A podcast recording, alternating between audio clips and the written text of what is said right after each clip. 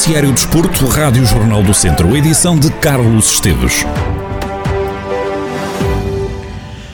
Já são conhecidos os adversários das equipas do Distrito de Viseu na terceira eliminatória da Taça de Portugal Feminina. O Viseu 2001 recebe a Lusitânia de Lourosa, enquanto que a Casa do Benfica de Mortágua viaja até Paredes para jogar com o Aliados de Lourdelo. No caso da equipa do Viseu 2001, vai defrontar um adversário que está dois escalões acima. A Lusitânia atua na segunda Divisão Nacional, apesar de estar em último na Série Norte.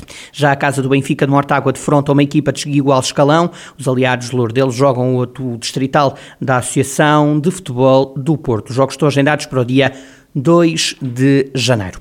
No futebol, o Tondela regressou esta quinta-feira aos treinos no estádio João Cardoso depois de cumprir o período de isolamento profilático devido a um surto do novo coronavírus no plantel do clube da Primeira Liga. O plantel principal do Tondela voltou então ao seu grosso esta manhã aos treinos depois de terminar o período de isolamento que foi decretado a 30 de novembro pela Direção-Geral de Saúde e de ter testado negativo.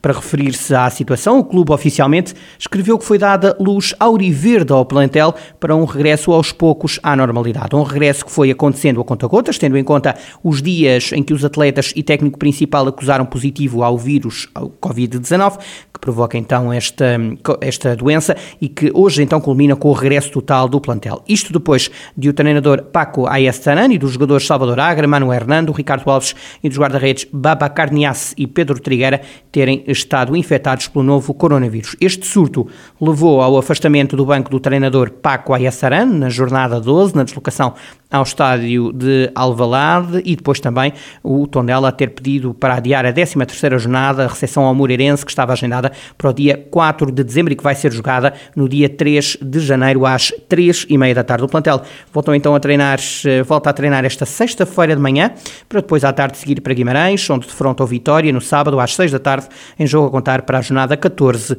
da Primeira Liga. Os juvenis do Tondela continuam sem pontuar na segunda fase do Campeonato Nacional. A equipa perdeu por 4 quatro bolas a duas frente ao Famalicão na jornada 3 do campeonato. Apesar da derrota, José Pedro Vilares, treinador da equipa, defende que o Tondela controlou o jogo. Para o treinador dos Beirões, este é um resultado injusto. Na minha opinião, não é um resultado justo. A nossa, a nossa equipa merecia bem mais pelo menos um ponto parecia-me o, resultado mais justo. A verdade é que o futebol é assim e a equipa saiu com a cabeça levantada de que tudo fez para, para conquistar pontos uh, em Famalicão. Uh, infelizmente não foi possível. José Pedro Vilares, treinador dos juvenis do Tondela, a equipa de sub-17 dos Beirões, torna a entrar em campo no próximo domingo às 11 da manhã em casa, frente ao Boa Vista. O Viseu 2001 derrotou o Fundão por 4 bolas a 2. Foi a terceira vitória seguida da equipa viziense na primeira divisão de futsal. Paulo Fernandes, o treinador do Viseu 2001, defende que a vitória não pode ser posta em causa, mas admite que o resultado mais justo era um triunfo pela margem mínima. O Viseu entrou muito bem na partida. As primeiras duas, três oportunidades não conseguimos concretizar. Acabámos por fazer o, o 1 a 0. O Fundão tem uma excelente equipa. A diferença foi na coesão que, que de grupo que, que o Viseu apresentou, que nos momentos mais complicados, com maior ascendente por parte do adversário, a coesão defensiva, o querer, fez toda a diferença. E na parte final, mesmo quando o adversário apresentou como estratégia do guarda-redes avançado, também sabíamos mais ou menos como o adversário poderia utilizar, quais as suas movimentações. Esta vitória cai se calhar por números, eh, por números exagerados, se calhar um gol de diferença era o resultado mais justo, mas espelha perfeitamente aquilo que foi o jogo do Viseu 2001. O treinador admite que o início da época não foi positivo para o Viseu 2001, ainda assim Paulo Fernandes acredita que estas três vitórias seguidas conquistadas ajudam a trazer mais confiança para o que resta do campeonato não tivemos um, um início de, de, de, época que pusesse tudo aquilo que o Viseu já fez, ou seja, que, que, que, se expressasse da forma como o Viseu já, já fez anteriormente. Foi um início de época muito mau e não podemos uh, pôr as coisas de outra forma. E à medida que, que hum, internamente o grupo foi se adaptando a esta nova realidade, porque é um campeonato tremendamente competitivo, onde todas as equipas a conseguir pontos em campos uh, dos adversários, Sporting e o Benfica todos eles já com derrotas, e se calhar a primeira vitória deste ciclo com o Módicos em casa, que foi um resultado que nós nunca tínhamos conseguido. Irmos a Portimão, nunca tínhamos ganho em Portimão, e agora ao Fundão, que também nunca tínhamos ganho ao Fundão em casa, estes, estes três resultados consecutivos catapultaram a equipa para um, para um nível de confiança que permite com certeza encararmos o futuro com muito mais otimismo. Paulo Fernandes, treinador do Viseu 2001, na próxima jornada, já este fim de semana, a equipa viziense joga no terreno do Leões de Porto Salvo. No handball, o Académico Viseu goleou o Feirense por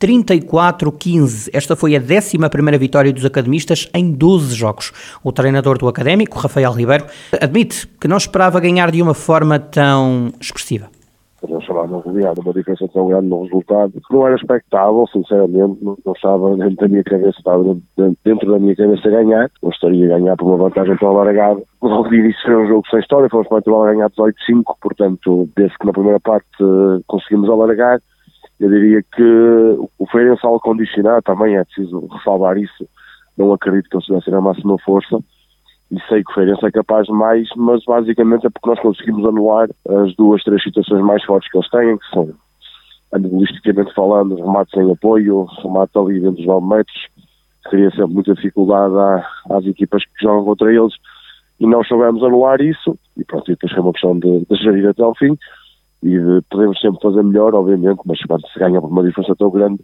34, 15, um treinador não pode não pode reclamar muito e estou satisfeito pela vitória, esperada, mas por números inesperados, obviamente. O treinador academista refere que o objetivo da equipa é chegar à segunda fase do campeonato. O objetivo é a fase final. Já fomos no ano passado, este ano o objetivo, esse, esse objetivo foi declarado desde o início, depois uma fase final depende de muitas situações. Infelizmente a questão da pandemia continua a assombrar-nos e nós não, não, não conseguimos dizer aos dia de hoje como é que as coisas vão ser no futuro a curto prazo. Não falo só a nível da competição, mas falo só também contexto de equipa, dinâmica da equipa. Facilmente podemos perder um ou dois jogadores de uma semana para a outra e temos que saber viver com essas, com essas situações. E, portanto, estar a fazer planos para o que vai acontecer no início de março cabe ser um bocadinho, um bocadinho complicado, mas eu acredito e quero acreditar e acredito obviamente que vamos lá estar. E depois lá estando, apesar de faltar muito, muita coisa para ser jogada, são 10 jogos em que vamos encontrar equipas todas do nosso nível e aí não vai haver, não vai haver uma equipa que diga que é claramente favorita a subir divisão. Portanto, o nosso primeiro objetivo é ir à fase final. Estamos a trabalhar para isso e estamos a trabalhar bem.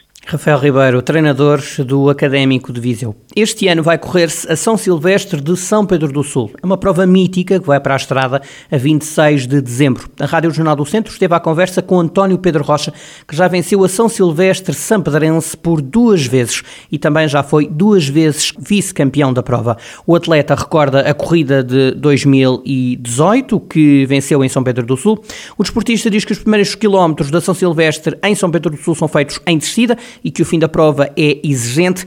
António Pedro Rocha lembra que o calendário de provas da região foi diminuindo e que esta prova é uma opção. O atleta lembra também que o prémio monetário dado aos vencedores acaba por ser um incentivo foram-se perdendo muitas provas, por exemplo, o Grande Prémio da Feira de São Mateus, que era uma das provas mais carismáticas e que atraía um grande pelotão ali na, por setembro, foram-se perdendo e o criado esta São Silvestre veio colmatar um bocadinho essa, essa perda de competitividade. Em dezembro há cerca de mais de uma centena de São Silvestres em Portugal, ou seja, é difícil atrair as massas, porque as massas centram-se mais nos grandes centros metropolitanos, isto é, na São Silvestre do Porto e São Silvestre de Lisboa. São Pedro do Sul tem algo especial, porque uma das coisas que atrai os atletas é os prémios monetários. Apesar de não ter uma grande participação massiva, os melhores atletas costumam vir cá. Se olharmos em termos monetários, se olharmos para a São Silvestre de Aveiro, para a São Silvestre de Coimbra, que não dá prémios monetários aos primeiros classificados, ou seja, a elite que busca alguma forma de subsistência olha para as São Silvestres como um aperitivo. Nos primeiros anos, o público aderiu pouco à São Silvestre de São Pedro do Sul, mas mais recentemente, diz António Pedro Rocha, as pessoas foram prestando apoio aos atletas. Eu sempre fui um, um felizardo porque corria em casa e as pessoas, obviamente, viam-me viam diariamente a treinar e eh, sempre senti o apoio e calor, e calor do público. Eu acho que numa fase inicial o público estranhou, mas depois entranhou isto, porque de facto a primeira São Silvestre, lembro-me de correr nas ruas, estava um nevoeiro extremo e, eh, e as pessoas eram. Não havia quase ninguém nas ruas a apoiar, mas depois de edição por edição, o, o público saiu à rua, o povo saiu à rua eh, e sentiu que aquilo poderia ser é, é parte da, da cultura, o, o, a corrida, o atletismo faz parte da cultura de, de um país e depois, obviamente, das cidades e das localidades. E o público começou, começou a sair à rua, começou a, a a participar com, com aplausos, quem não participava a, a correr, e, eh, e, também foi despoltando de, de, prova para prova. António Pedro Rocha, atleta de São Pedro do Sul, que já venceu duas São Silvestres ali realizadas. A prova vai de novo acontecer a 26 de dezembro, 10 km de um percurso que ligará São Pedro e as Termas.